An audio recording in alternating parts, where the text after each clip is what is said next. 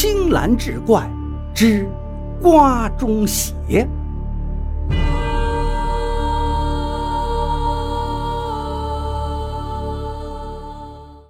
话说从前有一位老汉李忠，祖祖辈辈都是种瓜的农民。爷爷和父亲相继去世之后，李忠成为十里八村最有名的种瓜高手。这一年，县里新来一位县太爷，早就听人传说李忠的瓜种得好，于是派人到李忠的瓜田前来买瓜。一听说县老爷要瓜，李忠不敢怠慢。赶紧挑选了一个最大最好的西瓜，让衙役给县太爷带去，并且坚决不收瓜钱，只说是孝敬给县太爷消暑的。衙役带着李忠送的瓜回到县衙，先将西瓜在井水中浸好，等着县太爷处理完公事后享用。很快，县令下堂正觉得口渴，听衙役说李忠的瓜已经到了。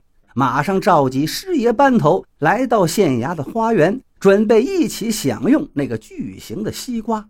众人都集齐了，县太爷命厨师切瓜，谁知厨师一刀切下去，顺着刀口，那瓜中竟然流出了许多血红色的液体，而且空气之中也马上弥漫起一股血腥气味。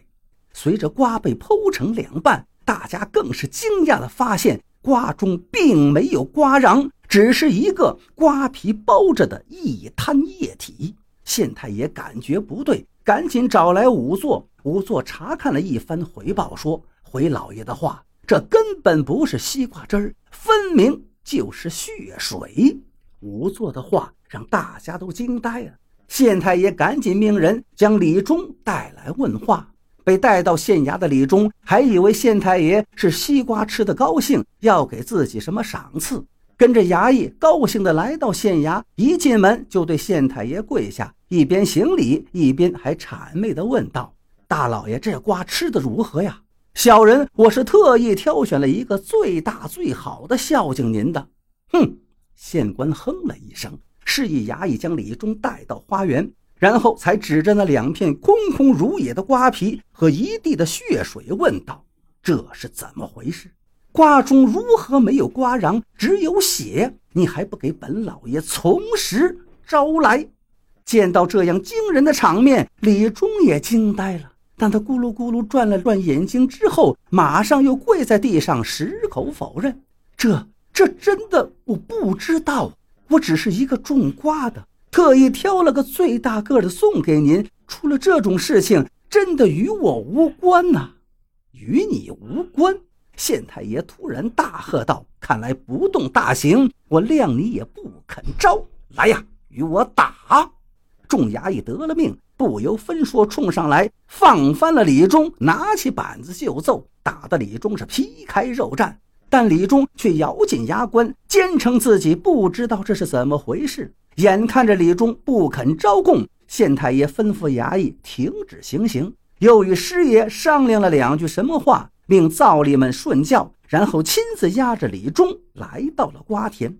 到了瓜田之后，县太爷点手叫来刚才前来找李忠买瓜的衙役：“刚才那个瓜是从哪儿摘的？你指给我看。”衙役赶紧寻找了一会儿，然后指着一块秧蔓之中明显的凹陷地说道：“老爷。”就是这儿，县太爷命衙役们在那个地方挖下去，果然不一会儿就挖出了一具尸首。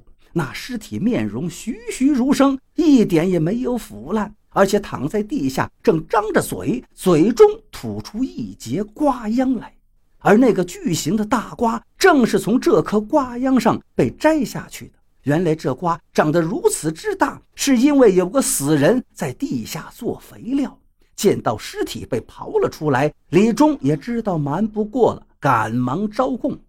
原来去年夏天，眼看着瓜田中的瓜已经成熟，李忠特意挑选了几个最大最好的，打算过两天在射火之时摘下来给乡亲们品尝，然后就可以享受一次乡亲们的赞誉。这样想着，李忠走到了瓜田之中，开始挑选，到时候拿来用的瓜。可是他突然看到前边不远处有个人正蹲在瓜地之中。李忠悄悄地走到那人身后，发现对方正在偷瓜。一个大瓜已经被那人敲碎，而那个偷瓜贼正捧着那瓜吃得汁水淋漓。李忠眼看那人偷的瓜很可能是今年最好的瓜了，心中火起，于是顺手举起手中的锄头，照着偷瓜贼的后脑就打了下去。谁知这一锄就将那个偷瓜人打死了。眼看出了人命，李忠也慌了手脚。最终，他将这人的尸体埋在瓜田之中，而那偷瓜人死时口中尚有一颗未吐出的瓜子儿。于是第二年，竟然以尸体为肥料，再次长成了一个巨大的西瓜。但偷瓜人的怨气却郁结在瓜中，最终被县太爷发现，由此为自己伸了冤屈。